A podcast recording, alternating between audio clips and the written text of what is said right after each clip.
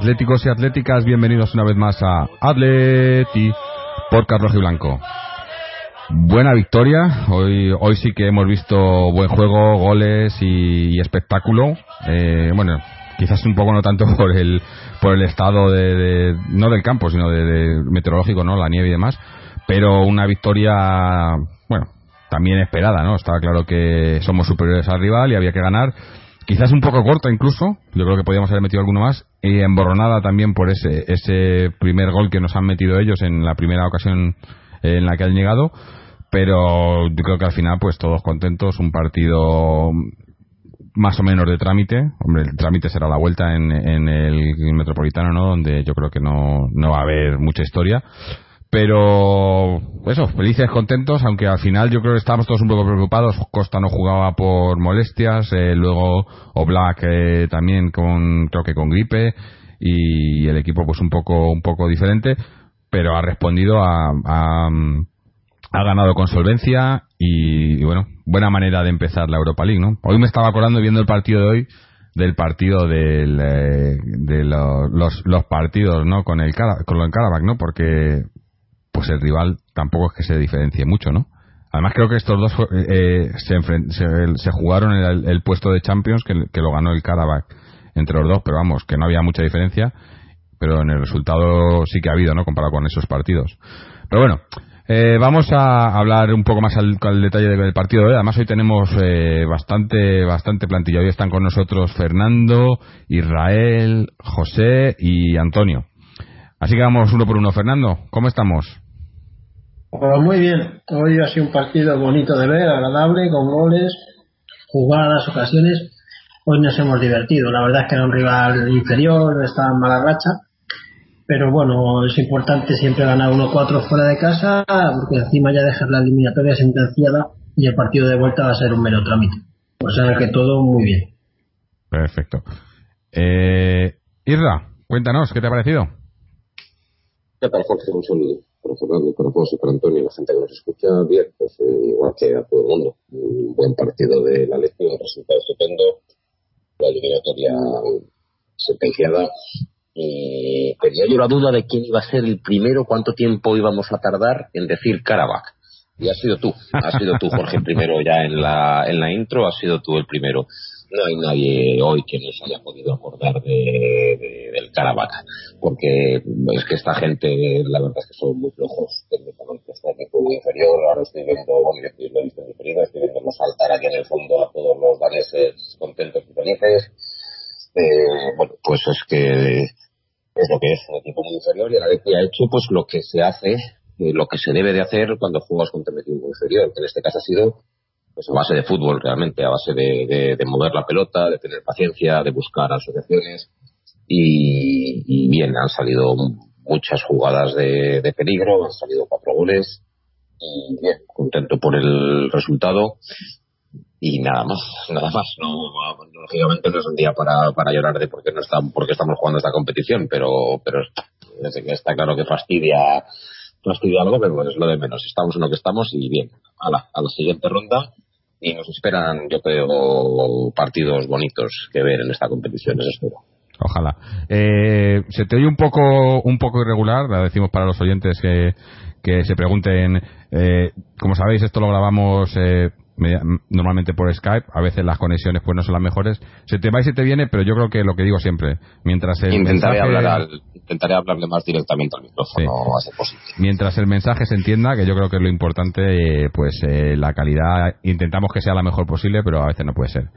Eh, ¿Quién más? José, José, ¿cómo estamos? ¿Qué tal? Saludos Jorge, saludos a todos, a Fernando, a Antonio, a, a Irra y bueno, y a todos los que nos escucháis. Pues, eh, pues, ¿qué te voy a decir? Porque creo que el segundo ha sido Irra, yo podría ser el tercero también en decir Karabakh, pero la verdad es que es normal que nos acordemos de, viendo este partido, de, de esa situación que pudimos haber supuestamente solventado como hoy, con esta facilidad. Ha sido un, un partido que en principio parecía que se tornaba difícil porque hemos empezado perdiendo, pero se ha notado de sobra que el Atleti está por encima de este equipo a nivel eh, sobre todo técnico, a la hora de tocar balón y de mover a los espacios al ataque y a la defensa rival y al final se ha visto en el marcador. Es cierto que no es un rival muy muy muy fuerte, pero sí se nota que, bueno, en principio nosotros hemos sido mejores. Sí, sí. Eh, bueno, por último, eh, pero no por ello menos importante, Antonio. Hola, ¿qué tal? Buenas noches a todos. Pues nada, contento por la victoria. Eh, eh, un partido, lo que ha dicho, eh, lo que ha dicho, bueno, lo que has dicho tú, Jorge y Irra, pues Fernando también y José, ¿no? Que es un equipo menor, de mucha menos calidad que el Atlético de Madrid. Y si bien hemos empezado con una buena, buenas oportunidades para, para haber definido el partido desde, desde muy pronto, pero otra vez hemos fallado cara al gol, ocasiones clarísimas, la de Grisman delante del portero, que es, no sé, es que es siempre lo mismo, ¿no? Pero no, no podemos fallar esas ocasiones. Y, y, bueno, y, luego, pues después del gol de ellos, pues hemos conseguido marcar. Saúl otra vez ha aparecido para, para marcar un buen gol de cabeza y luego pues han ido cayendo los goles a medida que, pasaba el tiempo porque el Atleti era mucho mejor que el equipo que tenía enfrente. Así que nada, lo que ha dicho es la siguiente ronda y el partido del Metropolitano pues va a ser de trámite y, a ver quién nos toca en la siguiente, porque el Nápoles ha perdido en casa o ha empatado, no lo sé, creo que iba perdiendo 1-2 con el equipo alemán, con el Leipzig y, y, a ver, porque si cae el Nápoles, pues, pues la verdad, es un rival que a mí me parecía que era el rival a batir en esta competición. Sí, eh, hombre, eh, va líder en su, en su liga. Es lo que decía Israel, ¿no? Creo que hay, hay bastantes equipos importantes para que pueda ser un un partido un partido bonito, ¿no? Eh, o sea, un partido, una, una competición bonita, ¿no? obviamente no es la Champions, ya lo sabemos, pero hay, hay rivales, ¿no? Aunque bueno, esperemos que llegue, ¿no? Porque si, si no nos llega el Napoli ni nada, eh, yo creo que nosotros hemos hecho lo que teníamos que hacer, ¿no? En nuestro papel. Eh, hoy se ha visto, por ejemplo, y eso que contábamos con bajas y demás, que está claro que, que este equipo está hecho para pelear por la Champions eh, y está en una competición que se le queda pequeña, yo creo, o se le debería quedar pequeña, ya veremos al final, ¿no? Como siempre, siempre estas cosas se analizan al final, pero eh, la diferencia yo creo que, que, ha sido bastante grande ¿no? entre, entre el rival y nosotros, aunque como he dicho antes, lo que decía Israel, también la da con el Karabakh, ¿no? Eh, pero, pero yo creo que el equipo ha salido muy, muy serio, ha salido sabiéndose superior, quizás un poco demasiado confiado, ¿no? Porque yo creo que, que ha habido dos o tres jugadas de, de, gol eh, que, que, que, parecía que íbamos con demasiada calma, ¿no? Eh, que no estábamos demasiado enchufados, ¿no? De, como para eh, recuerdo una, un, un, par de Griezmann, alguna de creo que una de Gameiro, Correa también ha tenido por ahí alguna, pero en, en líneas generales el equipo es que era muy superior, ¿no? Eh, sorprendente que, nos llegasen y nos metieran un gol en la, en la primera llegada, no sé si ha sido la única que han tenido el primer tiempo, que yo esto lo achaco también mucho a la entrada de Moyá. No a él principalmente, aunque quizás podía haber hecho más en el gol, sino a que con su entrada, y, y, es lo mismo que, dije en los partidos de Copa, cuando cambias al portero, eh, a un portero tan importante como Black, y en un equipo que la defensa es tan importante como el Atleti,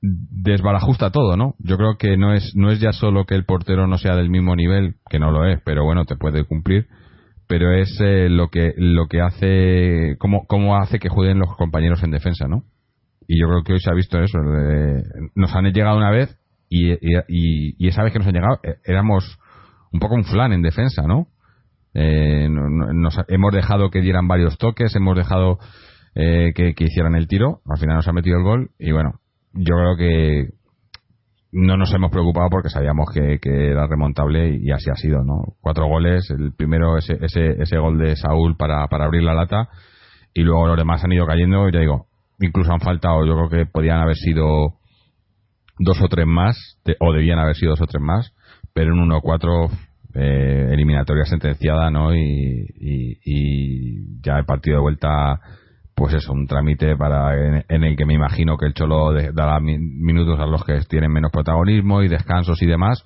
porque la verdad que ya está, eh, esto está hecho, ¿no? Eh, esta ronda por lo menos.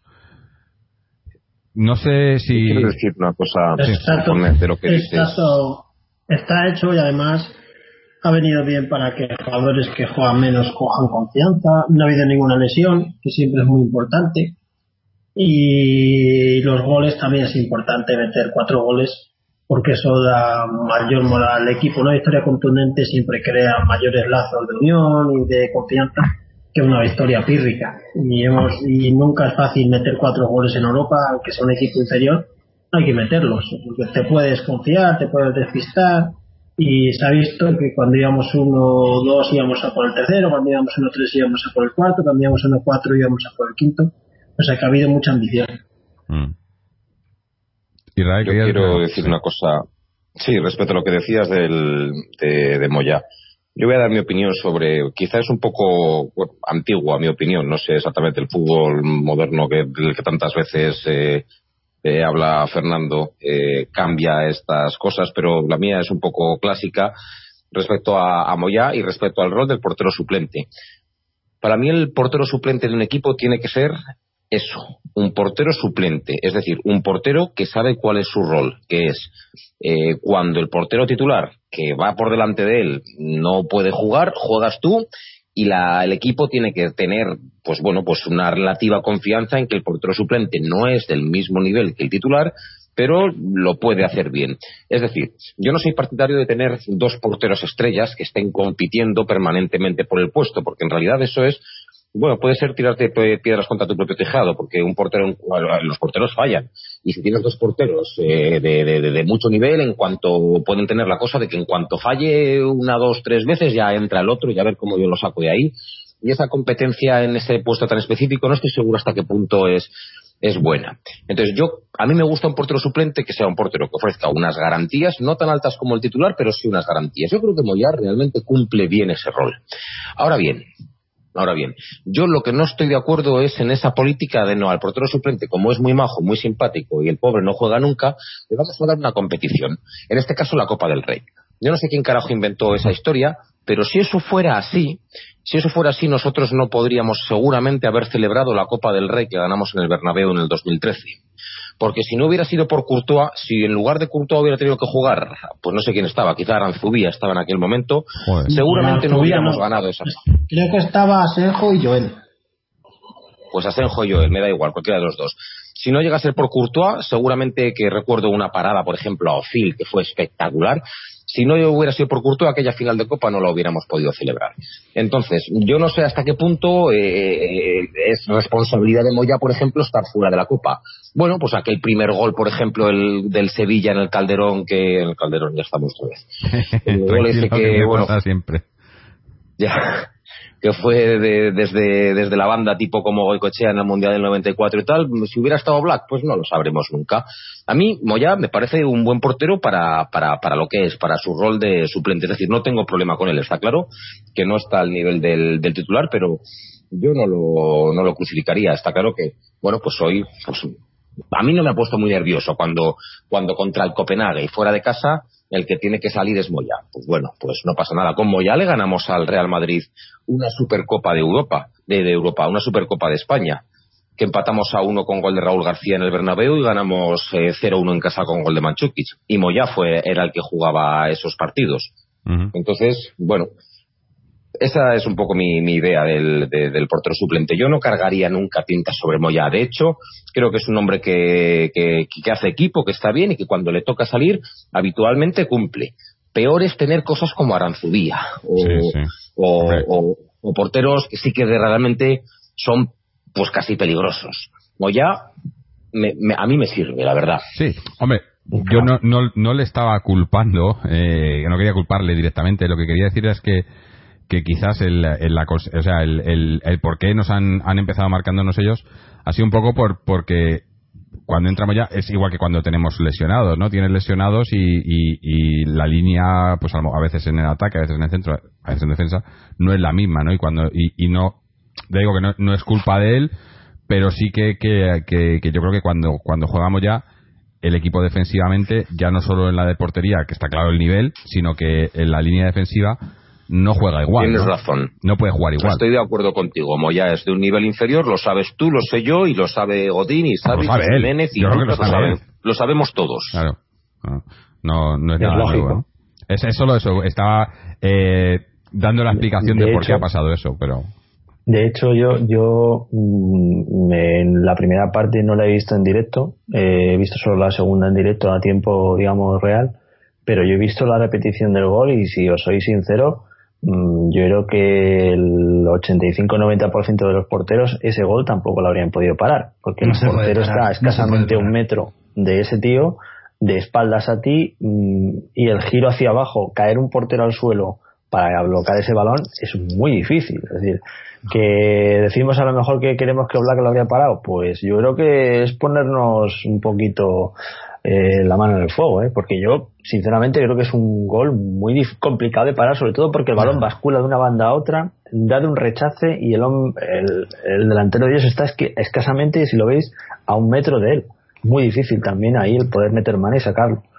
Que sí es cierto pues que, que, comparto con, con, con Jorge y con Irra lo que ha dicho al final. Y es verdad que que entiendo que también la defensa y todo el, entramado, mm, simplemente por soltura de partidos, a la hora de entenderse, a la hora de jugar el balón con los pies o de salir a por el balón con Oblak, tiene más soltura. Pero yo creo que precisamente en este partido, en este gol, yo creo que Moya ha, hecho lo que podía haber hecho el 90% de los porteros, sinceramente. Sí, sí. El, iluminado este Valdano decía que el fútbol es un juego de errores, pero no siempre solamente es un juego de errores, también es un juego de aciertos. Y en el caso, por ejemplo, del gol del Copenhague, bajo mi punto de vista, no hay un error claro de la defensa del Atlético de Madrid. Hay, ni, ni, siquiera de Tomás, que realmente no tiene tiempo a salir para romper el fuera de juego, que tampoco lo rompería porque estaba Godín detrás del, del, del chico este del Ajax, del que nos ha metido el gol así de tacón, ni tampoco de Moyá, no lo es. Igual que tampoco realmente hay un error en el, precioso gol que ha metido el Atlético de Madrid de la triangulación de Lucas, Griezmann y Gameiro. A veces es un juego de aciertos. Si, si te aciertan muy bien con una buena jugada, pues, pues, pues, pues ya está. Y es, es el caso. Así que en ese caso no hay, no hay, bajo mi punto de vista, vamos, no hay, no hay fallo de Moyá. Lo que pasa es que a veces tendemos a, a alguna gente perdonarle fallos y a otra gente, pues, eh, pues achacárselos. Imaginaos que el mano a mano de hoy de Griezmann, que yo hacía tiempo que no veía un mano a mano tan fácil en la primera parte, lo falla Gameiro o lo falla Torres. Pues estaríamos aquí, pues que si no tenemos gol, si no es un delantero para el Atlético Madrid, sin embargo a Griezmann le permitimos, porque se lo ha ganado, todo se ha dicho, tener esos fallos.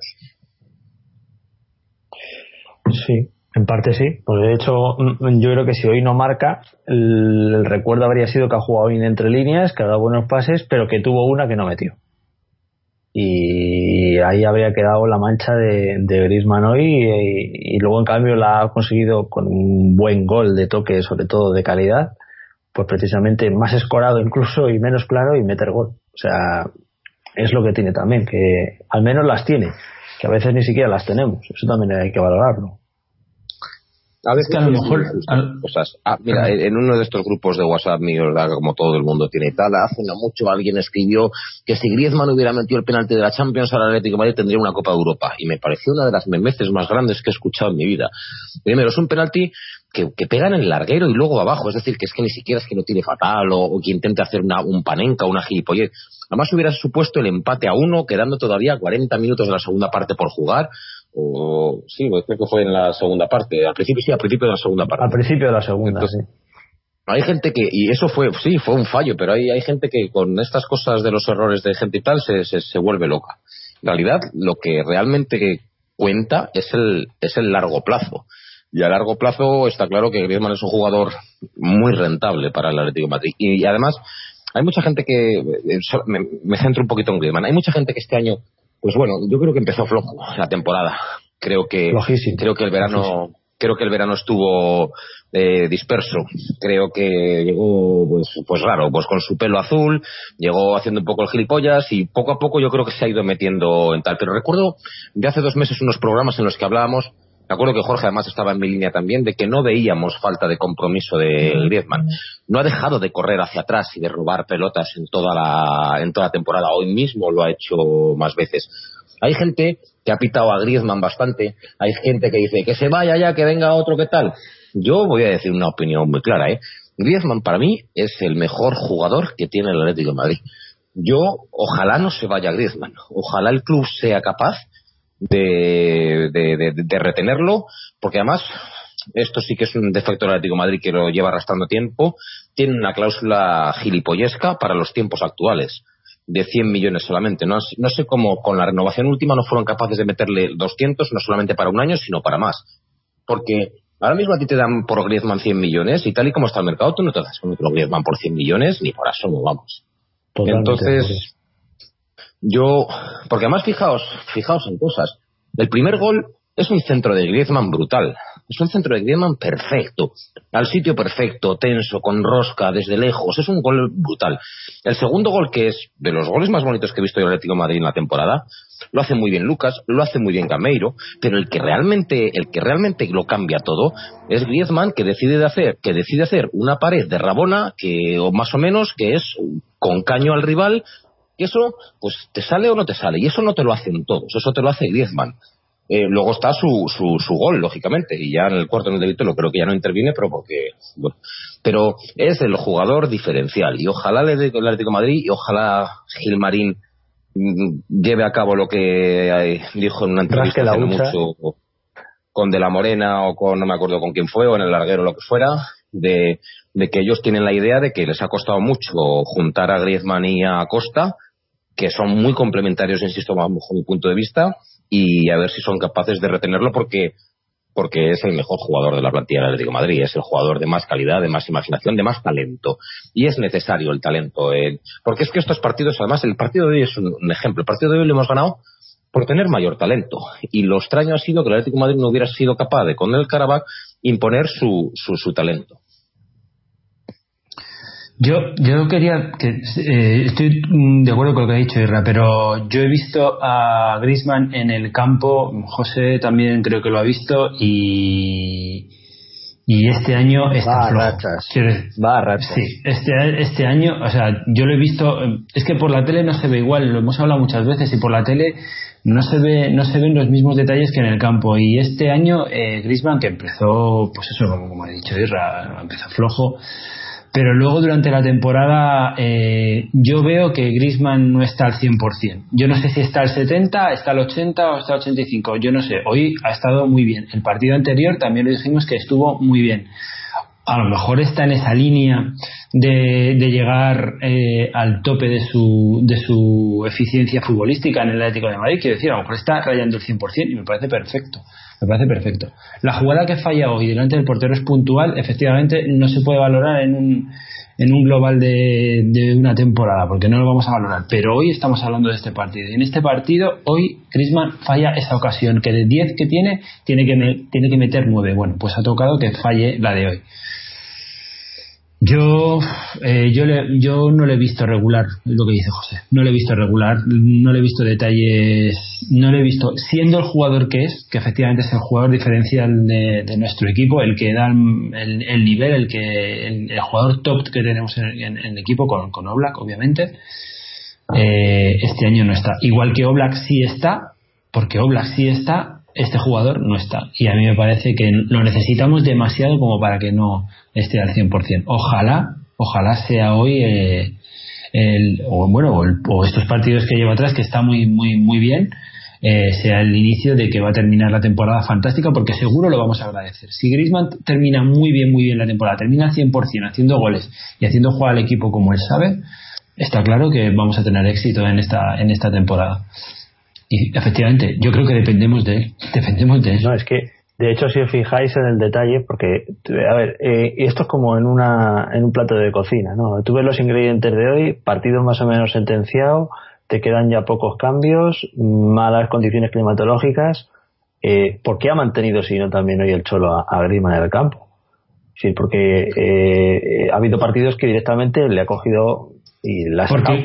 pero José, yo creo que le, le, le, le quedaban yo creo que le queda le quedaba un cambio y era y era y era Coque, ¿sabes? Le quedaba un cambio y él tenía que dar porque Coque Coque sí que necesita ahora, por lo que sea, necesita descanso, ¿sabes? Y está claro que, que el cambio yo cuando he visto cuando he visto que calentaba a Gaby digo, va a quitar a Coque porque el cambio a lo mejor era quitar a Grisman, meter a Torres pero está claro que el que necesita y el que debe estar entre algodones, que no lo sabemos, porque obviamente no sabemos lo que le pasa, lo hablamos en los programas anteriores, es Coque. Y ahí pasa algo, ¿sabes? Pero además. No, iba a decir que el otro día, no sé si viste, le hicieron una entrevista a Felipe Luis y lo dijo bien claro, ¿no? Dijo sí, eh, Griezmann está por encima de todos el, nivel que tiene. O sea los mismos jugadores lo decíamos antes no cuando estábamos hablando de, lo de Moyano que, que los, mismos defensas o, él mismo sabe que es inferior a, a Oblak eh, de igual manera todos saben que el, mejor jugador de la plantilla es, es Griezmann no y, y, claro pues el equipo necesita al mejor jugador de la plantilla eso está claro no eh, yo creo que en el partido de vuelta, a lo mejor en el partido de vuelta ya del, con el 1-4, pues en, ese sí será, un partido en el que a lo mejor puedes dar descanso a jugadores así como Griezmann, pero pero quitar jugadores claves, por ejemplo, en no en partidos como hoy, pero en otros que sí que lo hemos visto, aunque no estén bien, que es la duda que poníamos que teníamos el otro día, ¿no? Eh, me acuerdo con Antonio, pues eso lo de, claro, ¿qué haces? Quitas a, quitas a Coque en un, hoy, le hemos podido quitar porque íbamos 1-4, pero en partidos importantes, aunque esté mal Coque, ya hemos visto cómo qué le ha pasado al equipo cuando no ha jugado Coque, ¿no? Es un poco una disyuntiva, pero, pero es, eh, claro, si fuera, si fuera todo tan fácil, pues seríamos todos entrenadores también, ¿no? Si fuera todo tan fácil de... Simeone, Simeone tenía claro que con el 1-4 el que descansaba era, era Coque. Sí. Lo tenía clarísimo. Claro, claro. Eh, una cosa, quiero decir, eh, eh, habéis, los oyentes habrán notado igual que no, que no he intervenido mucho estos últimos minutos porque estaba haciendo unas, unas pruebas por aquí porque, y voy a cortar esto un poco el partido, eh, seguimos hablando del fútbol, pero no vamos a hablar dos minutos. Si habéis escuchado los programas anteriores, llevamos un par de semanas anunciando que queríamos hacer una, una iniciativa de, de micromecenazgo eh, con Patreon mm, eh, para que la gente pues pueda aportar un poquito una pequeña cantidad de dinero al programa para que podamos tener un poco más de medios y de, y de recursos y, al final pues ofreceros un, programa mejor eh, a través de Patreon tenéis la, los enlaces en, en, la página y en, el, y en, en este programa. Es www.patreon.com barra atleti con tres es. Y básicamente pues tenemos son dos planes de, apoyo al programa. Uno que es de 3 dólares lo he estado diciendo en euros pero eran dólares eh, americanos. Eh, 3 dólares americanos eh, al mes o 6 dólares. Con 3 dólares 3 dólares eh, os daría acceso a, a, ver el programa bueno a escuchar el programa perdón en directo mientras lo estamos grabando que es lo que es lo que estamos probando ahora mismo. Estamos en esta emisión que estáis oyendo se está haciendo en directo por línea interna para probar. Y por 6 dólares, pues la diferencia es que os daría acceso no solo a escuchar el programa en directo, sino también a participar en el programa. Eh, esto sería, solo se invitaríamos a un, a un eh, Patreon por cada programa eh, de los de, la, de los que estén pagando 6, 6 dólares al mes. Que ya decimos, es una cantidad bastante razonable, creemos, pero para que no para apoyar un poco y para que podamos eso para, para invertirlo de vuelta en el programa y que tengamos más medios no eh, ya digo tenéis los enlaces aquí en, eh, la descripción sí. Una duda Jorge. Acabas de decir al mes pero es, al mes sí, la contribución eh, vale disculpa que no, estaba seguro vale. a ver esto funciona yo lo he usado un par de veces creo que te cobran a, a primero de mes a cada Patreon le cobran al primero de mes porque mucha de la gente que hay eh, en estos apoyan a varios eh, es más que nada para, para cosas artísticas, ¿no? O sea, eh, podcast, músicos, tal. Entonces, te cobran a primero de mes. Si tienes, yo tengo, a lo mejor estoy apoyando a dos o tres, pues me cobran toda a, primero de mes. Y, y, en el momento que tú lo puedes cancelar en cualquier mes, en el momento que lo cancelas, pues ya no te cobran el mes siguiente y obviamente pues perderías acceso a, los beneficios. Lo que queríamos hacer también era eso, eh, dar beneficios extras a esta gente que contribuye económicamente, pero sin quitar nada a los que a los que no lo hacen, porque la mayoría de la gente pues no, hombre, nos encantaría que la mayoría de la gente eh, contribuyese, pero sabemos que no va a ser así. Entonces la gente que no que no contribuye, pues eh, que pueda escuchar el podcast sin problemas. Eh, otra otra de las ventajas que va a tener esto, bueno, ventajas o una novedad para toda la gente, no solo para los Patreons, es que como el sistema que vamos a usar para emitir en directo va a ser por YouTube, pero es un canal privado. Eh, es el podcast que, que, emitamos ahí más adelante, una vez que se publica el podcast en, por las líneas normales, eh, estará disponible también en, YouTube para la gente que lo quiera pues escuchar a través de, YouTube, que sé que hay gente que, que, que, escucha podcast a través de ahí, aunque de momento no tenemos vídeo, es solo una imagen estática, pero emitimos el podcast a través de ahí. Eh, lo anunciamos, eh, llevamos un par de semanas anunciándolo, eh, lo pusimos en funcionamiento, o sea, la cuenta y demás, ayer, y hemos tenido ya un par de un par de oyentes que nos han apoyado eh, que les damos las gracias desde aquí a Álvaro y a Isaac que son los que nos han apoyado eh, esperemos tener tener más eh, ahora que, vamos ya dando publicidad y creo que ya este el para el programa si las pruebas que estamos haciendo hoy que de momento van más o menos bien alguna algún bache pero más, más o menos bien para el programa de, de la semana que viene de este fin de semana probablemente ya estaríamos emitiendo en directo para los para los Patreons. Eh, pero bueno, eh, lo dejo ahí, ya he metido, he metido la cuñita. Ahora volvemos a hablar del partido. Y, bueno, eh, volvemos a hablar del partido, aunque la verdad que. que Además del partido. Sí. Sería bueno ir pensando en los, en los rivales de esta competición. Tres. Hay tres o cuatro. Yo tengo aquí el cuadro y tengo así Borussia y Nápoles. El Nápoles ya está eliminado prácticamente. Ha perdido 1-3 en Nápoles, ¿eh? En casa. 1-3. 1-3. Sí, 1-3. Con el Leipzig, Yo veo el Timo Werner, que no son que no son malos esa gente. No, no son malos, no. Luego está también puede ser un equipo peligroso el Atlético de Bilbao, es un equipo español y puede ser peligroso. Bueno. No hay que descartarle. Bueno, el domingo lo veremos.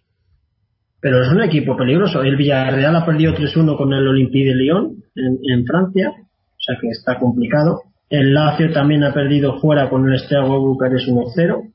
Parece que los equipos italianos mm, no se toman muy en serio esta competición y la verdad es que lo gordo gordo si el Arsenal se la toma en serio y el Dortmund se la toma en serio son los más difíciles y el Milán también así es y luego, pues algún, alguno por ahí de sorpresa que salga. Somos, somos los únicos que hemos metido cuatro goles, ¿eh? Los demás hay, hay muchos 1-3, 1-3, 2-3, pero. Luego el otro equipo español en Liza, la Real Sociedad, ha empatado dos en casa con el Salzburgo. O sea que eh, está complicado para, para Villarreal y para la Real Sociedad, y bien para el Atleti de Bilbao y el Atleti de Madrid. Luego está el Marsella, que también es un equipo irregular, pero vamos. Yo ahí metería, metería en la terna al Olympique del Lyon, porque creo que la final es el Lyon. Estarán motivados, mm, aunque sea solo dar guerra, van a dar guerra seguro, porque también marcarle 3-1 al Villarreal mm, no es fácil, ¿eh? Y yo creo que sí, puede ser un equipo que a lo mejor, no sé si llegar como mucho a la final, pero guerra sí puede dar, ¿eh? Sí, hombre, eso... Lo que sí que, lo que sí que está bien es que yo recuerdo la, Europa League del 2010 de Quique y la de y la que ganamos al Chelsea, nada más y nada menos, con, con Simeone y tal. Pero ves ahora mismo la Europa League, los rivales, y ya no solamente el nombre, porque Milan tendrá mucho nombre, pero, pero no es el equipo que fue en los 90. Ves al Dortmund, que ha estado recientemente muy bien, pero que ahora también ha perdido, pues ha perdido a Boamellán, ha perdido a Dembélé, ha perdido, pues ha perdido bastante realmente. Es curioso ver cómo el Atleti es claro favorito de esta competición. Estamos en un lugar que por circunstancias de este año que ha ocurrido lo que ha ocurrido, pues, pues yo veo claramente que no es el que nos corresponde. Y estamos en un lugar donde hay un montón de equipos, eh, los que, bueno, yo, vamos, que yo veo al Atleti, veo favorito al Atlético de Madrid, cosa que ni en el 2012 ni en el 2010 tenía por qué ser así, en absoluto. Pero da la sensación de estar en un lugar. Lo que está claro es que es el título más fácil que nos queda. Sí. Más asequible no sé si será a, día de hoy. Se diga, eh, diga Europa League está claro cuál es el más fácil. Ahora mismo sí, es, es más factible. Sí, bueno, no es, que sea el más fácil que nos queda, en realidad es, es, el más fácil de toda la temporada. O sea, es más fácil que la Champions, es más fácil que la Copa del Rey, donde quieras que no, Madrid o Barça, te ibas a ver con ellos en algún momento, y si no, pues con el Valencia o el Sevilla que son mejores que el Copenhague, es obvio, y más fácil que la liga, más fácil que todo. Vamos, es el, es el de los cuatro es el título más sencillo. Mm. Eh, bueno, si os parece ahora, eh, voy a leer un momento, tenemos un, un, mensaje de, uno de los oyentes, eh, de Álvaro, que además casualmente es uno de los que de los que nos ha nos ha, ayudado en Patreon, eh, uno de los primeros, y nos cuenta: Hola amigos, gran partido del Atleti. Hacía mucho tiempo que no me divertía así. Hemos visto un equipo que muerde, que era algo de, eh, de lo que en algunos partidos, véase Sevilla, yo me quejaba. Presión alta durante todo el partido y altamente efectiva, acabando con más del 60% de posesión.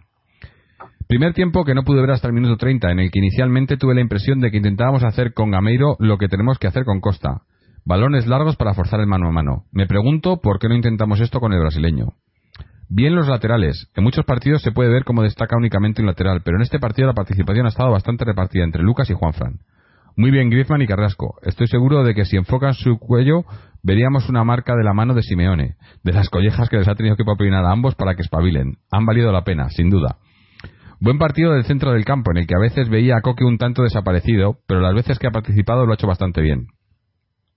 Decía Felipe que la Europa League la juegan sin presión y con más ganas de disfrutar y de gustarse. Ojalá quieran gustarse así en Liga también. Último comentario antes de despedirme. ¿Podríamos contratar a los que se encargan del césped de Copenhague para el césped del Calderón? Me imagino que querrá decir del Metropolitano. otro como nosotros. No. Ver cómo caía la nieve mientras el terreno se mantiene perfecto ha sido algo que pensaba que solo ocurría en los mejores sueños. A ver si así dejamos de ver calvas en nuestro, en nuestro nuevo campo. Con esto os dejo con ganas de ver, de ver el partido contra el Athletic y volver a comentar una nueva victoria del Athletic. Por data, gran idea lo del Patreon. Ya tenéis un nuevo suscriptor. Un abrazo, Álvaro. Bueno, Álvaro, gracias por suscribirte. Además, ha sido de los de 6 dólares, así que te tendremos que tener aquí en el programa un día de estos. Ya hablaremos. Y bueno, coincido. Eh, lo que comentábamos antes de, de, Griezmann, que también se aplica a Carrasco, ¿no? Parece que, los dos han espabilado un poco y están jugando, por lo menos, más comprometidos últimamente, ¿no? Se les ve con, con bueno, que han despertado un poco eh, me, ha gustado lo de las collejas de Simeone, pero yo creo que sí, que, que, se le ve que, aunque, aunque no están al nivel, obviamente, lo hemos comentado antes, ¿no? Todavía no están a su, mejor nivel, no sé si es físico, mental o... Yo antes en línea interna comentaba que todo el tema, sobre todo con Griezmann, todo el tema que ha habido de los rumores de si me voy, si mi hermano, el Manchester, el Barcelona, tal y cual, eso a un jugador le tiene que afectar. Eh, aunque no sean cosas futbolísticas, pero tiene que afectarte, ¿no? Y yo creo que le ha afectado. Eh, lo de Carrasco yo creo que ha sido más por lesión, pero lo importante es eso, ir, recuperando jugadores para la causa. Coque yo creo que es el que lo hemos hablado también, ¿no? Que físicamente no está bien y hay que recuperarle. Y si lo que tiene que hacer el Cholo es ir rotándole y dándole minutos y quitándole, pues que lo haga mientras el equipo no, no lo sufra en los resultados pero que está claro que el partido como el de hoy, ¿no? Si juegan sueltos, como dice Felipe, y, se sienten más cómodos, pues que jueguen sueltos siempre, ¿no? Eh, aunque, claro, es que hoy el rival no era el Sevilla, ¿no? Es que, claro, es que, es que yo no los he visto en ningún momento ansiedad. Y mira que hemos empezado perdiendo. Y es que esa es la clave. Es que muchas veces yo creo que nosotros mismos arriba nos autobloqueamos de tal manera que con por miedo a perder el balón en un pase algo más arriesgado de lo común, nos limitamos muchas veces a mover el balón eh, de banda a banda en vez de ser más profundos por miedo a perderla y tener un contragolpe. Y, es cierto que el rival, lógicamente, no es ni mucho menos un rival ah, para que nos examine, pero, pero sí es verdad que cuando se juega tranquilo y relajado, sin ansiedad, incluso hasta a Gameiro le he visto sin ansiedad, es lo que digo, y eso ya es mm, decir mucho, pero, pero es verdad. Es decir, yo no he visto al equipo con esa situación de hay que llegar a portería y ah, no sé qué hacer con el balón, me quema. No. ¿Han visto? Pase. ¿Lo veo medianamente claro? Lo doy, pero con la confianza de que, de que va a llegar al otro punto y se hace. Mm. Y eso yo creo que también es un partido que nos ha venido bien a todo, a todo el equipo por eso. Sí, sí.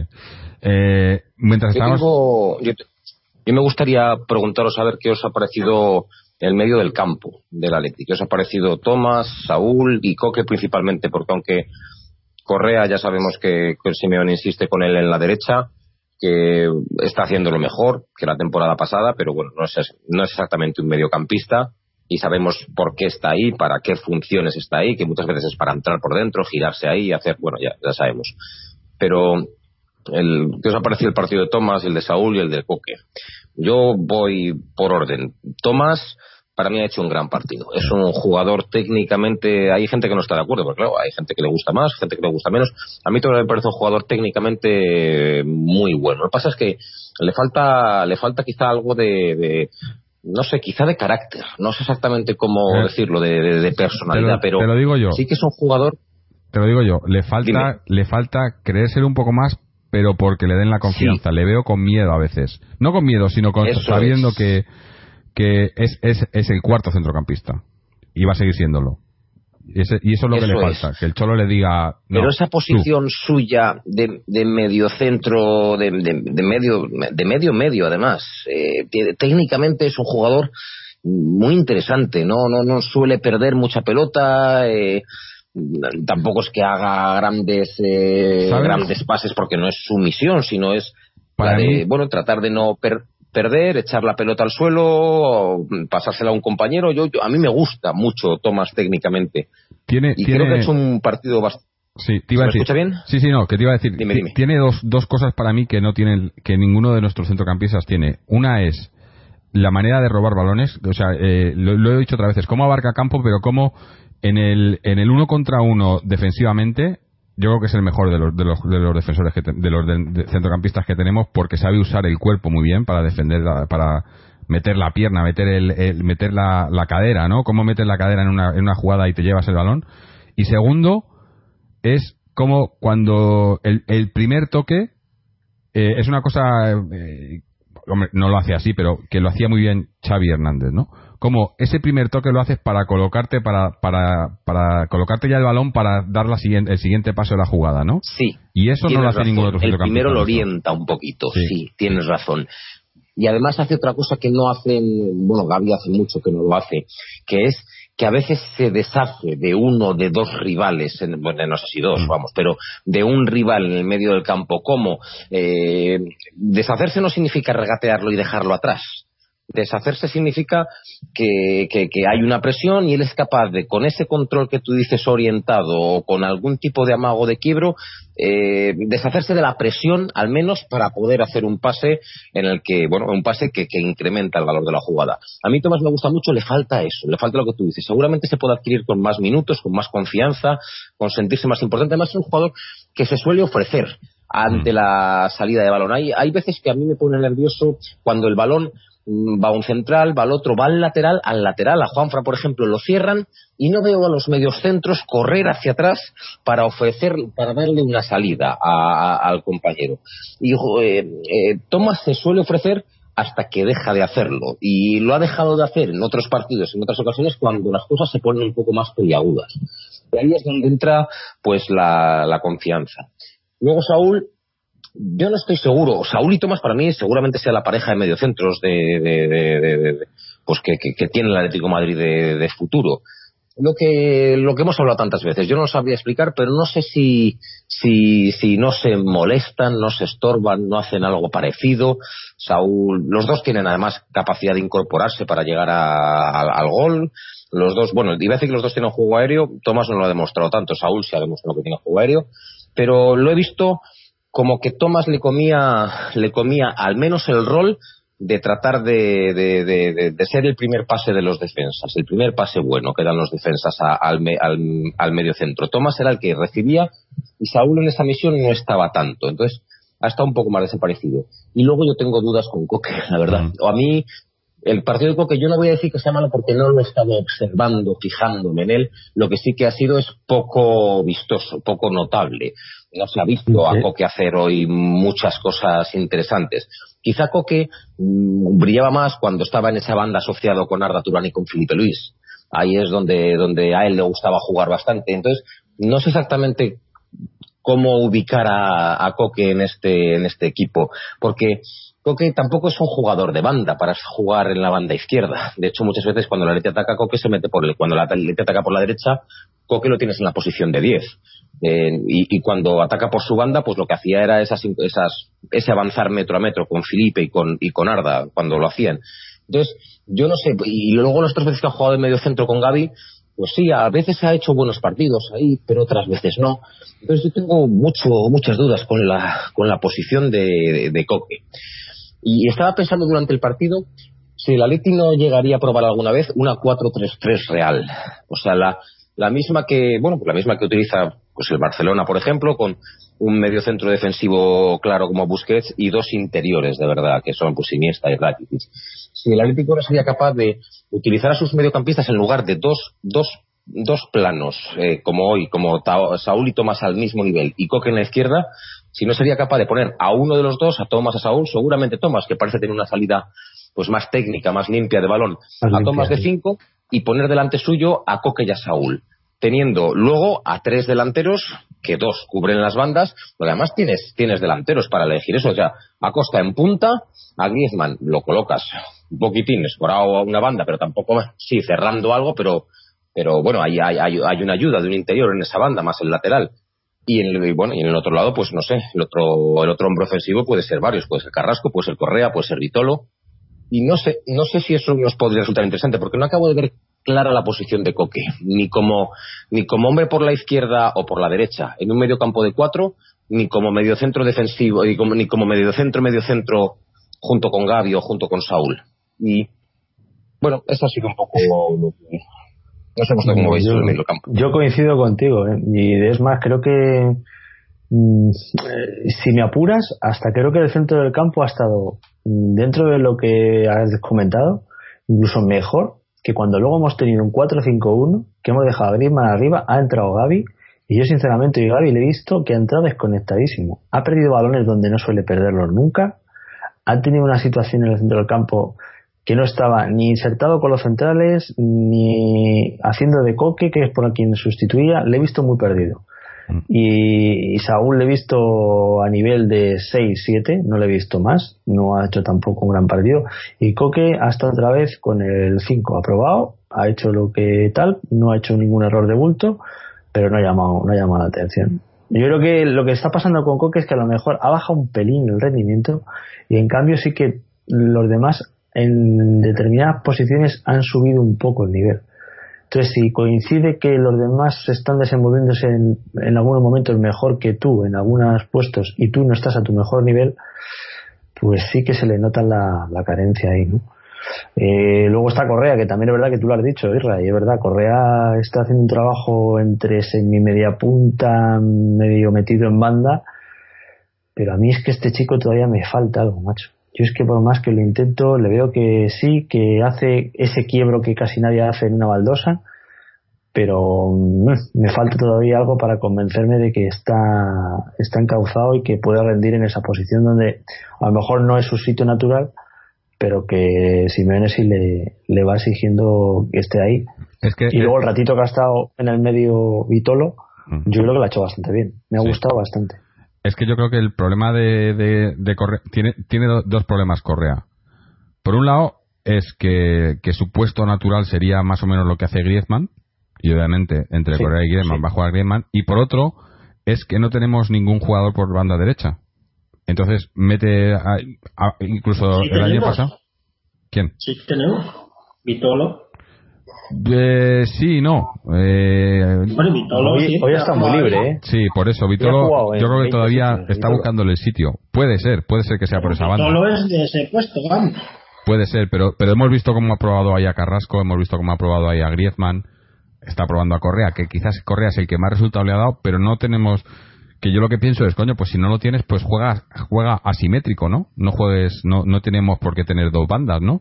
Si no, la, si no tenemos buenos jugadores, a lo mejor está forzando cuando a lo mejor eh, que al final es lo que acaba pasando muchas veces. Correa empieza por la derecha pero se tira, tira mucho más hacia el centro no muchas veces.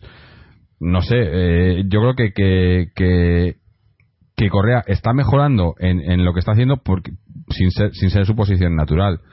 Lo que pasa que no sé cuándo le veremos. Hombre a lo mejor si, si, si al final todo esto de Griezmann si se acaba yendo al Barcelona o a donde se vaya en verano y no viene nadie a suplirle en ese mismo puesto pues a lo mejor acabamos viendo a Correa ahí haciéndolo y lo acaba haciendo bien. Y a lo mejor es mucho mejor de lo que pensábamos, ¿no? Eh, yo creo que, cualidades tiene, ahora que las, que las saque o no. Em, a todo esto, que llevamos un rato que se nos ha ido Antonio, que tenía que, que, que, irse a la cama porque mañana hay que trabajar, que es lo que digo siempre de estos partidos, de estos partidos entre semana, y no hemos dicho nada. Así que si no escucháis a Antonio, no es porque la hayamos castigado, es porque se ha tenido que ir. Eh, pero seguimos aquí, seguimos aquí los demás. Eh, yo coincido con lo que decía eh, Israel, ¿no? Para mí hoy el mejor del centro ha sido ha sido Tomás y, y después quizás Saúl, pero pero más por por ser el, el que el que menos mal lo ha hecho de los otros de los otros dos, ¿no?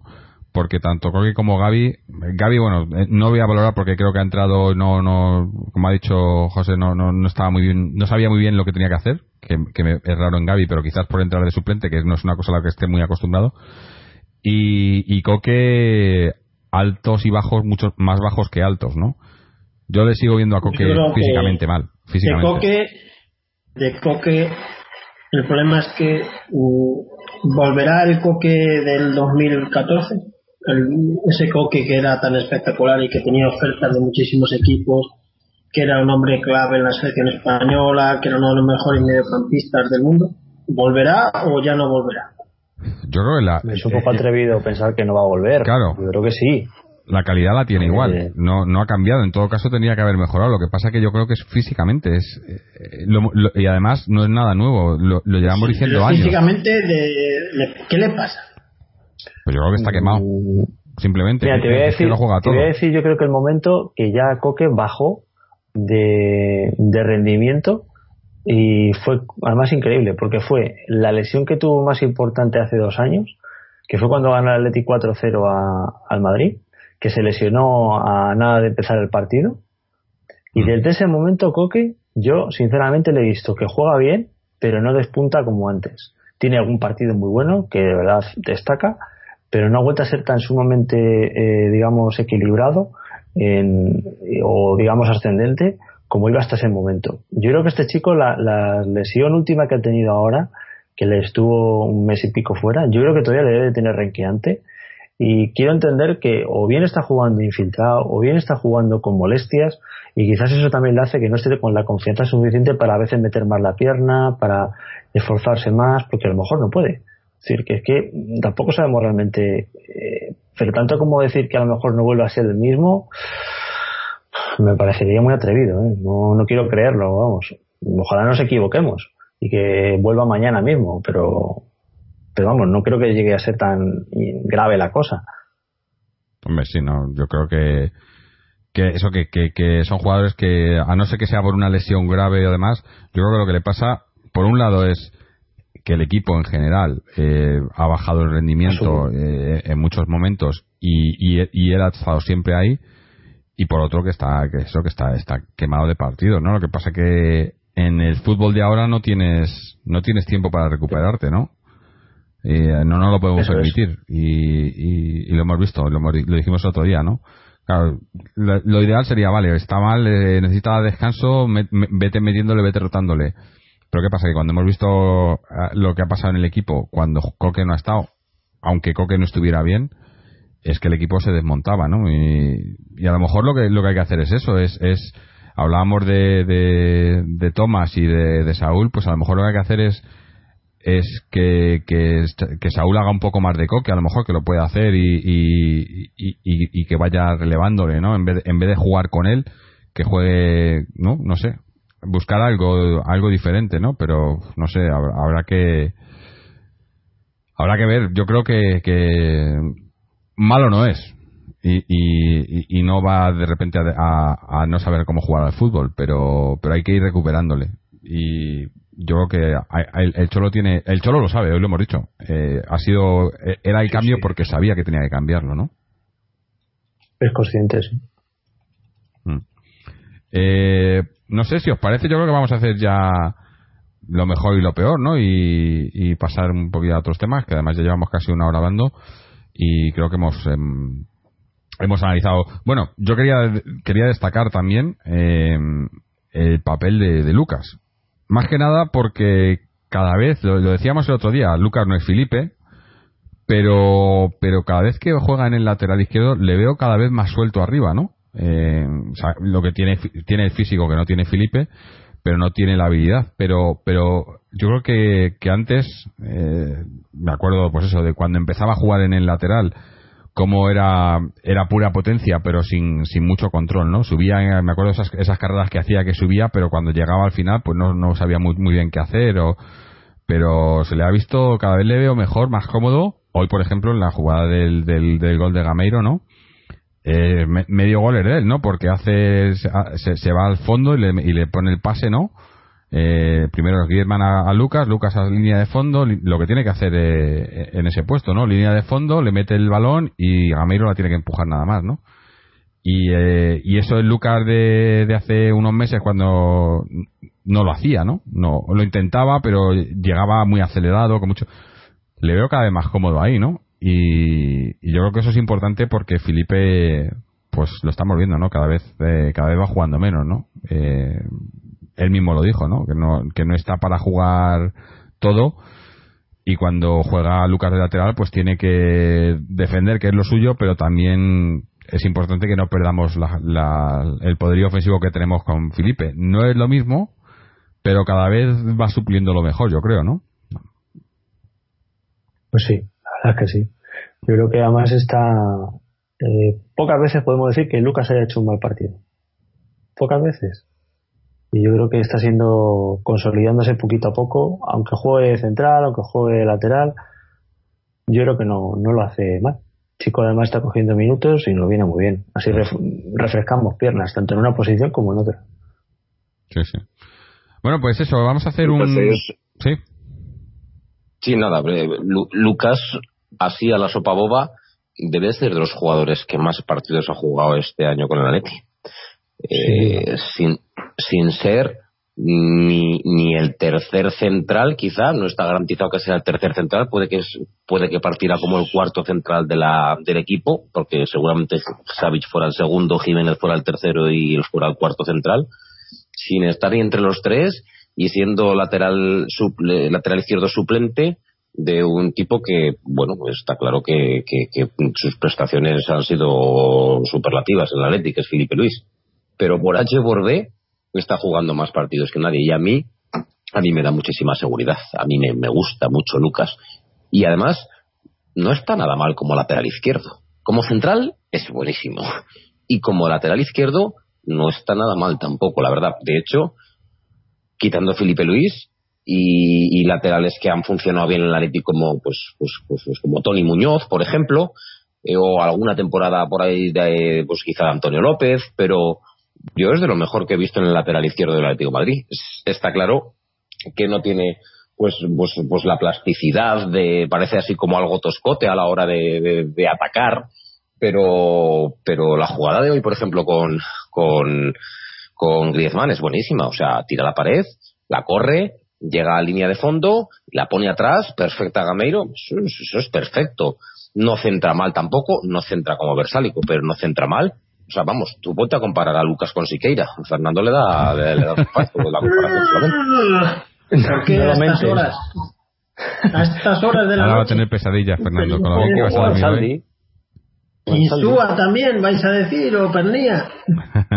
claro, es que es eso, es que esos son los laterales que hemos tenido. Insúa, Pernía, ya no me acuerdo de Siqueiras, ya no me acuerdo de más. O sea, quitando a Felipe, este, ya lo que he dicho, a Tony Muñoz del doblete. pobre. Eso es, a Tony Muñoz del doblete, a Antonio López de la, de la Europa League del, del 10 y tal. No sé qué otros laterales hemos tenido nosotros en los últimos 20 en años. En los 90, los 90 Anton, eh, Tony fue. Sí. Tony. Tuvimos a, a Sergi, el de Barcelona también. Sí, pero estuvo bueno, un par Sergi de no estuvo mal, aunque venía de vuelta, pero no estuvo mal. Mm. Pero vamos, yo creo que Luego en es, los es- 80 sí, en los 80 ya sí, pues tenemos a Quique Ramos, Mm. eh, Juan Carlos también, o sea, ahí, ahí hubo más. Sí, pero vamos, Pero sí, que, los que Lucas, sin ser lateral, de momento, porque yo no sé si al final eh, puede acabar siendo lateral, teniendo teniendo como tenemos a, a Godín, Savic y Jiménez, él es el, el cuarto central, prob- probablemente, entre tercero y cuarto, ¿no? Ahí con Jiménez, pero es, es mucho más el segundo lateral, ¿no? Entonces, no sé, eh, Sí, sí. cada vez le veo más cómodo. Y yo te voy a decir una cosa. Fíjate tú qué cosas que al final puede que nos haya venido bien que los vikingos eh, comprasen a Teo. Porque uno, ya estáis viendo la temporada de Teo. No sé, es joven todavía, más, más joven que Lucas. Ya veremos a ver. Cualidades físicas tiene. A cabeza, yo no sé dónde está exactamente, pero ya estáis viendo qué temporada. Y con Teo, seguramente Lucas no hubiera jugado tanto de lateral, es decir, no hubiera jugado tanto. Y a Lucas yo creo que le interesa jugar, sobre todo. Mm. Y, para, para, bueno, le interesa a él y nos interesa a nosotros que juegue. El otro día no sé dónde estaba leyendo los números, creo que es ahora mismo el tercer o cuarto jugador con más minutos esta temporada. Pues fíjate, fíjate. Mm. O sea, que está jugando, que es lo que importa. bueno. Mm. Eh, bueno, vamos que, que, lo había dicho antes y, me he parado yo. Lo mejor, lo peor. Eh, empezamos por José. Pues eh, lo mejor, pues lógicamente que hemos apartado un poco la sequía de los goles. Hemos conseguido ganar los partidos con algo más de solvencia a nivel de goles y aunque el rival no fuese tan sumamente fuerte, nos ha dado confianza y yo creo que nos va a venir bien para afrontar lo que nos viene ahora, aunque sea en, en la competición doméstica. Eh, lo peor, pues eh, que quizás hemos fallado también muchos goles, esto hay que decirlo, porque la verdad es que la primera parte, aunque la he visto repetida, reconozco que cuando he visto que empezábamos perdiendo, pues no, no pensaba que fuésemos a, a encontrarnos con este escenario de primeras, ¿no? Eh, pero bueno, yo creo que es muy leve lo, peor. No destacaría a ningún jugador en concreto que haya sido malo, malo o que haya tenido malos pasajes, al contrario.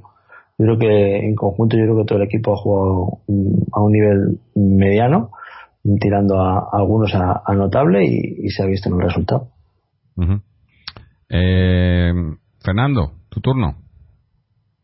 Pues lo mejor, mm, que hoy Gaby ha batido un récord de, se convierte en el jugador mm, de la historia del Atlético de Madrid con más partidos eh, europeos disputados con la camiseta rojiblanca, aunque hoy hemos vestido lamentablemente de amarillo.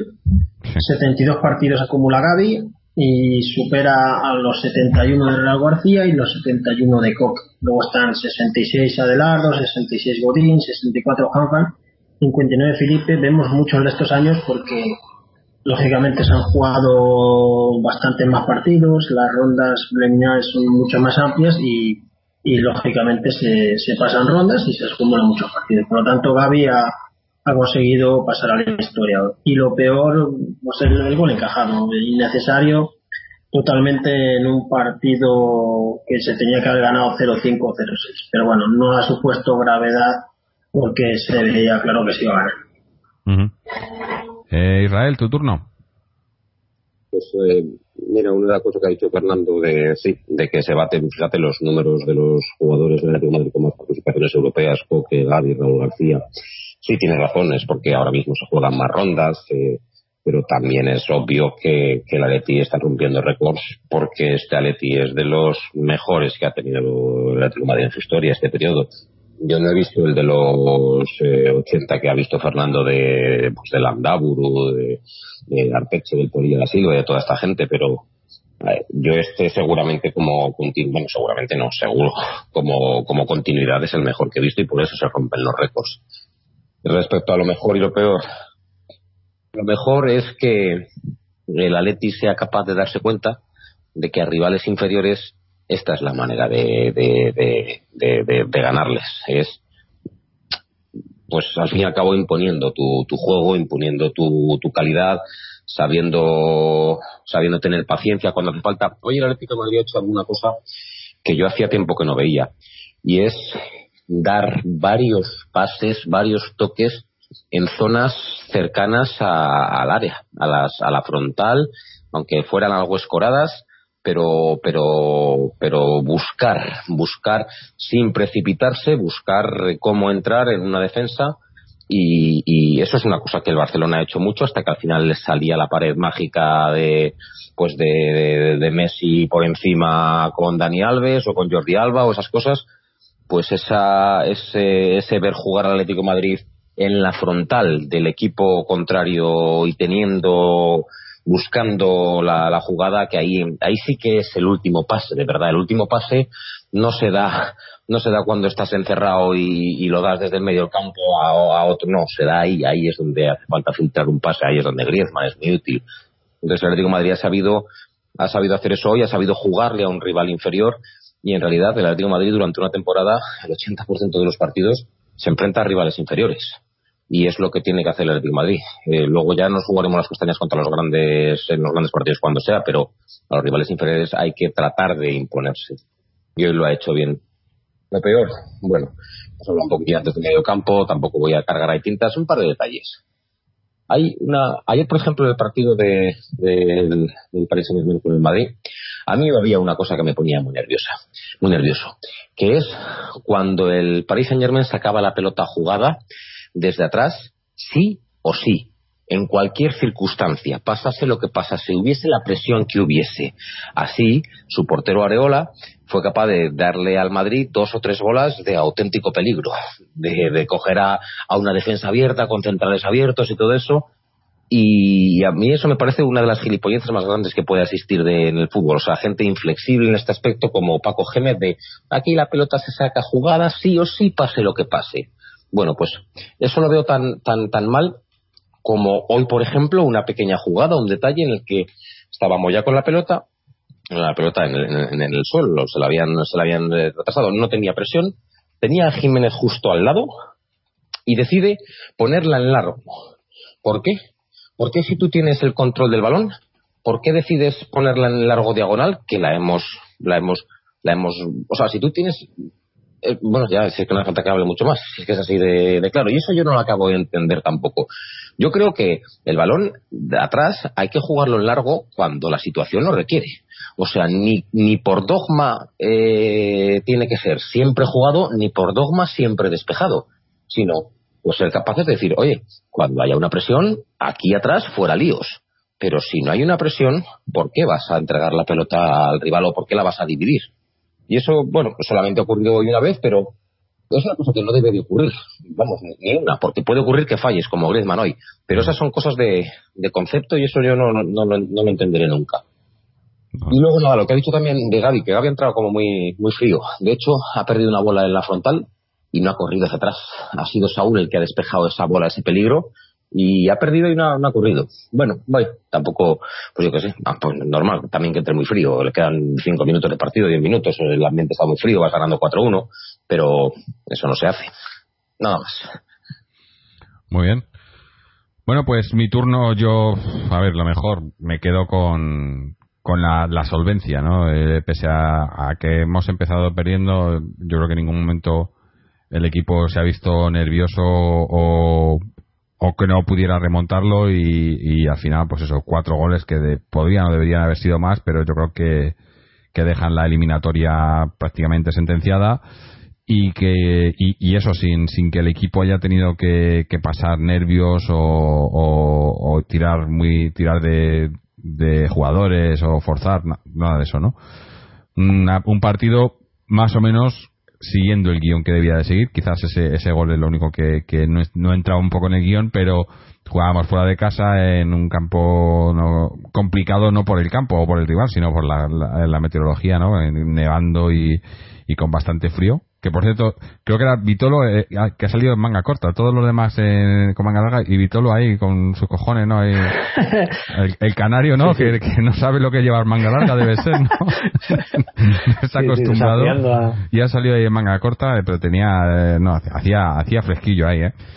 Y, y bueno, eso es lo mejor. Lo peor, pues poca cosa, yo creo. No, no tengo, no tengo nada negativo. Yo creo que, como digo, ha sido un partido en el que hemos hecho lo que teníamos que hacer, quizás las ocasiones falladas o, o, pero vamos, eh, sí, quizás las ocasiones falladas, porque había algunas que eran evidentes, tan claras, tan claras. La, la primera es de Griezmann que le ha robado el, el, balón al central y se queda solo con el portero.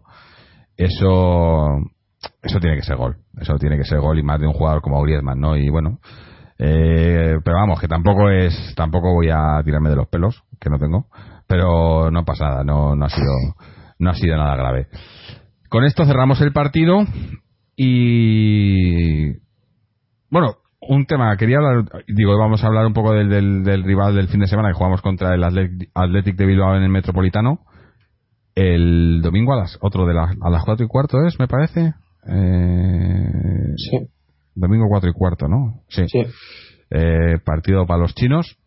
¿Qué es de lo que quería hablar yo? De los chinos. Porque resulta que habréis leído las noticias, ¿no? De que Wanda, eh, Wanda Group ha vendido sus acciones a, al tipo este turco que ya tiene 32%, 33%. Eh, pero estábamos ya todos contentos. Bueno, a ver si le quitan el nombre de Wanda al, equipo y tal.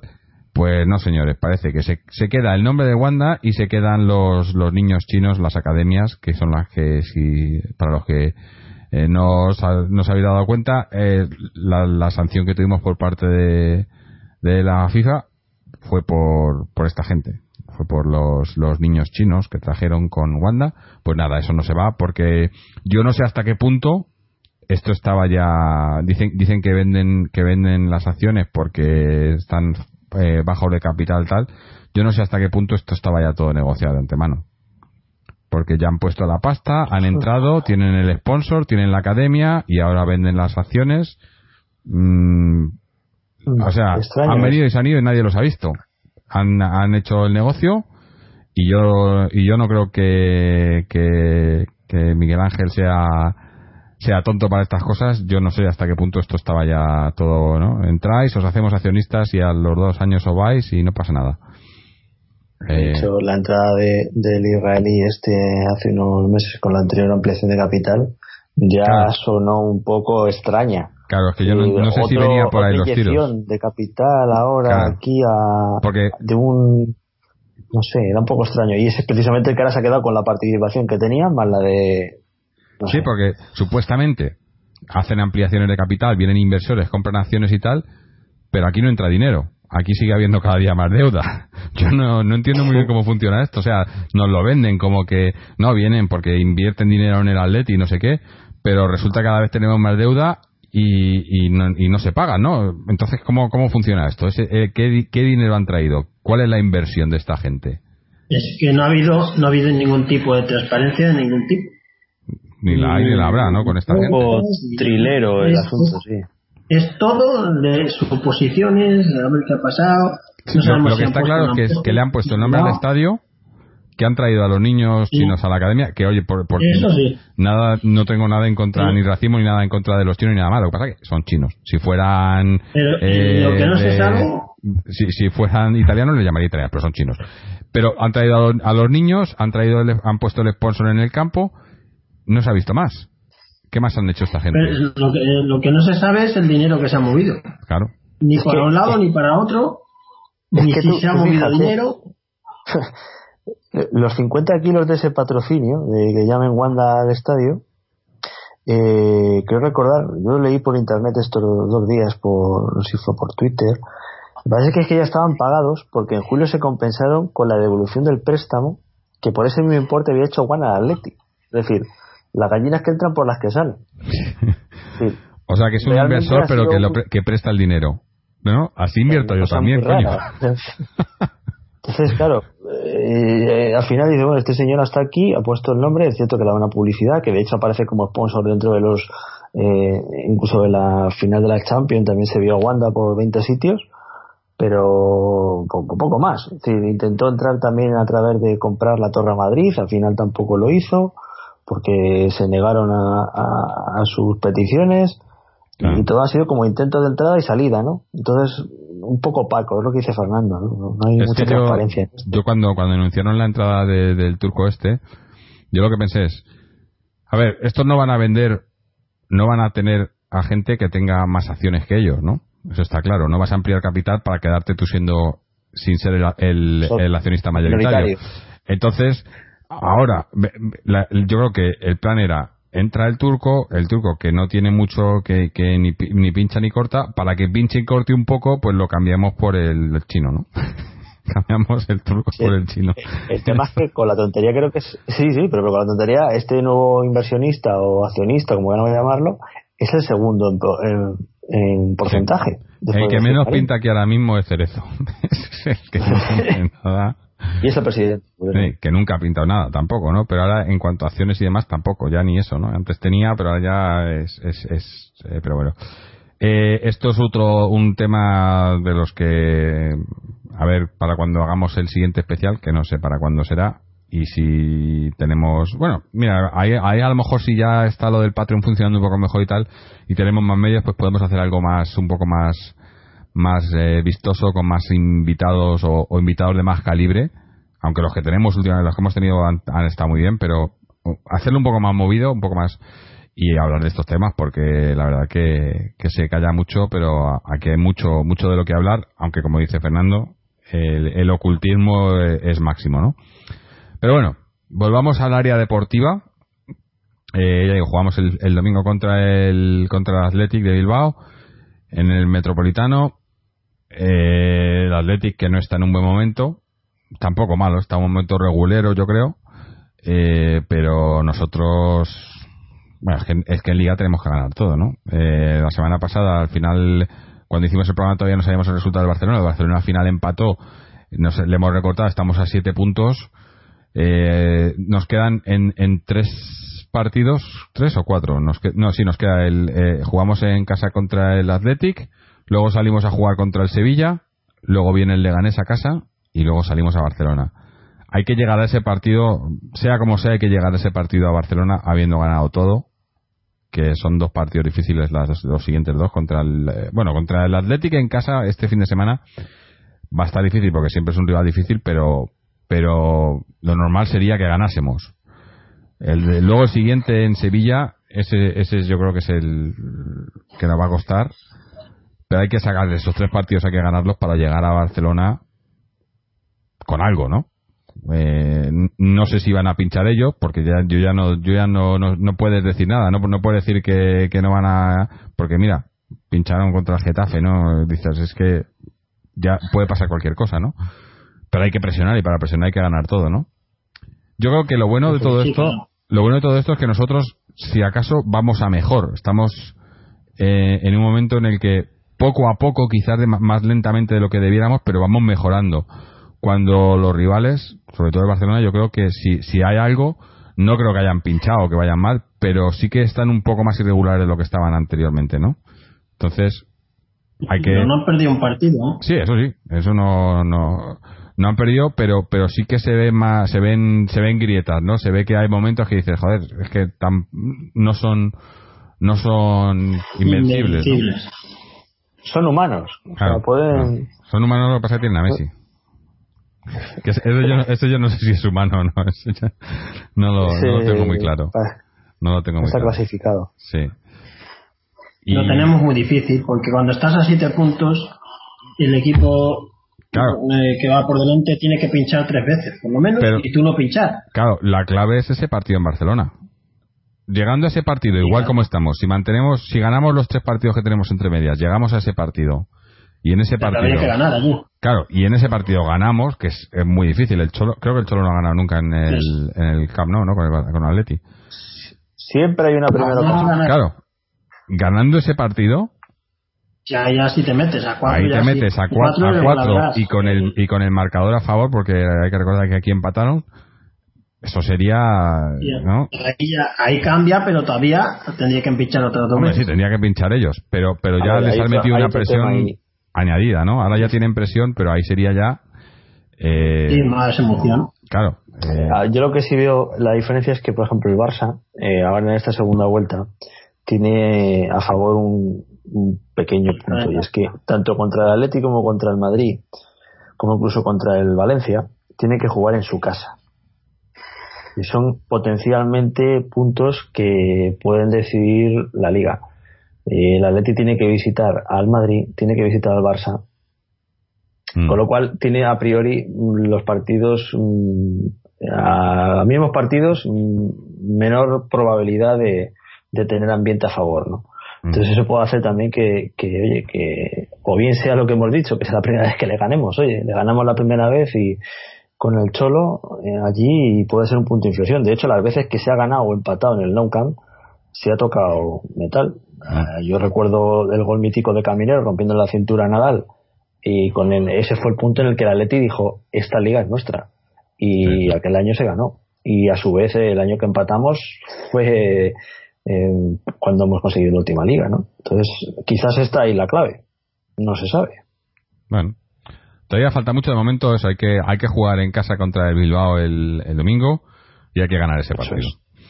Eh, volviendo, bueno, volviendo, cambiando de tema un poco de tercio, eh, Cantera y demás, hoy se suponía que nos iba a mandar un audio chocho, pero al final no sé si habrá tenido problemas técnicos o demás, no ha podido, pero desde la semana, desde el fin de semana que cuando los dejamos tenían que jugar todavía sus partidos, pues ha habido quizás se cumplió un poco, se cumplió un poco el pronóstico de Chechu en cuanto al B, que dijo que el, empate sería un buen resultado, se empató, eh, un buen resultado por el rival, pero está todavía fuera de los puestos de ascenso. Tiene que conseguir, aunque lo está haciendo bien. El, el B yo creo que también está en una línea ascendente.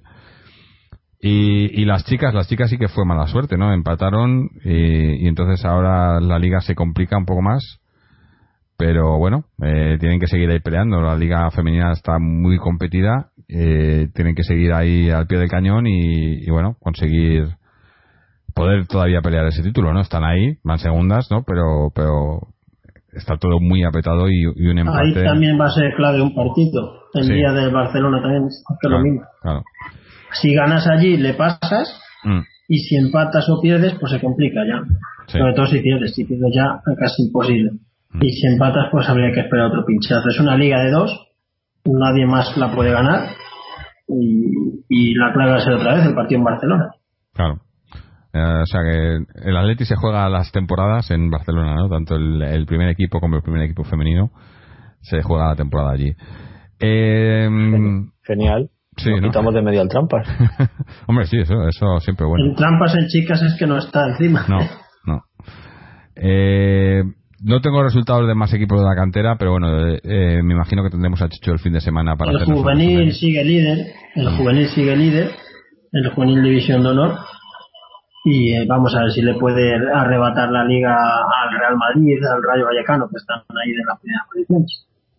Ojalá, ojalá. Ya digo que en, en líneas generales la cantera eh, está, está muy- en en un buen momento. Y bueno, nos queda el socio, ¿no? Que también está en un buen momento, ¿no, Fernando? Eso está que se sale.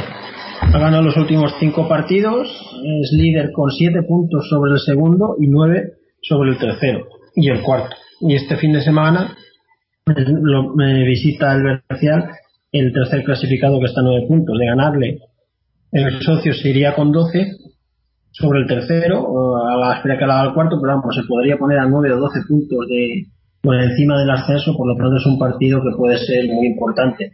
Y si se pierde, pues tampoco pasaría nada grave porque seguiría contando con un margen. Es lo que decíamos antes del Barça con Athletic. Cuando tú vas por delante siempre tienes un margen. Y es mejor ir por delante que por detrás, lógicamente. Y afronta los partidos más tranquilos y a ver cómo se, se da el partido contra el Ciudad de Los Ángeles, un equipo que le han quitado esta misma semana a su máximo goleador que llevaba 21 goles. eh, y le ha fichado otro club de la misma categoría. Le ofrecían mejores condiciones y se ha ido. Es una baja muy importante para ellos, mientras que en el socios no hay ninguna baja. Al revés, hay una alta. Esta semana se ha fichado a un nuevo media punta delantero. No creo que debute el fin de semana, pero ya hay otra incorporación y, y algunas sorpresillas más que están preparando desde la parte del cuerpo técnico. Porque aunque se va primero, los refuerzos se siguen haciendo. No, no, no hay ninguna eh, opción para dormirse en los laureles y hay que crear mucha competencia en la plantilla. Eso es bueno, eso es bueno. Pues nada, a ver si eso, que sigan, que sigan y, y a el ver domingo si... a las 5 en el Océano. El domingo a las 5. A ver si tenemos que estar celebrando algo dentro de unos meses. Sería, sería bonito. O, o- o tenemos que estar celebrando varias cosas, que también sería bonito, ¿no? Yo ya he hecho una apuesta de que si suben me tengo que, que beber cinco cubatas, que para mí eso es como escalar el Himalaya. En fin. Eso son palabras mayores. Sí, sí. Sí, sí, no sé si me afectará durante un mes de baja en el podcast. Bueno, esperemos que no, esperemos que no. Pero que, esperemos que no, pero que te los tengas que beber, eso sí. Eso, esperemos que te Lo que no he dicho es en el tiempo de que hay que beberlos. Ah, bueno, tienes un, un mes. Bueno, No, tendrá que ser en el día, pero muchas horas. en fin. Eh, vamos a ir despidiéndonos ya, que al final nos hemos alargado esto un poco más de lo, de lo esperado. Eh, no sin antes daros las gracias, dar las gracias a, a, Fernando, a José, a Israel, a Antonio, a, Álvaro por mandarnos su email, a, Álvaro y a, Isaac, nuestros dos primeros Patreons. Eh, una vez más os recuerdo eh, que podéis eh, pasaros por nuestra página web www.atleticontreses.com donde tenéis eh, los enlaces a nuestras secciones en las redes sociales, Twitter, Facebook, a suscribiros a podcast a, través de iTunes, RSS o iVoox, o simplemente a escuchar los programas y a dejarnos vuestros comentarios. También, eh, a partir de ahora, bueno, a partir de la semana que viene los tendréis en YouTube. Y también tenéis el enlace en la página para, para eh, entrar en Patreon y, y, haceros mecenas, micromecenas del podcast y, y, contribuir con una pequeña cantidad mensual que a nosotros nos ayuda bastante y hacéis que pues que sea un poco más más grande esto no eh, y, que, y que la idea es pues que, lleguemos a más gente, ¿no? Pues, esto lo hacemos pues, por vosotros, por lo que nos escucháis. Y cuanto más nos escuchéis y más opinéis y más eh, debatáis eh, lo que lo que se habla aquí o participéis de alguna manera, pues mejor. Eh, nada, lo dicho, estaremos por aquí. Me imagino que si jugamos el domingo a las 4, pues me imagino que después del partido, más o menos, pero ya iremos viendo sobre la marcha, como pasa siempre. Y a ver si podemos estar hablando de otra victoria de Atleti. Así que hasta entonces, y como siempre, Aleti.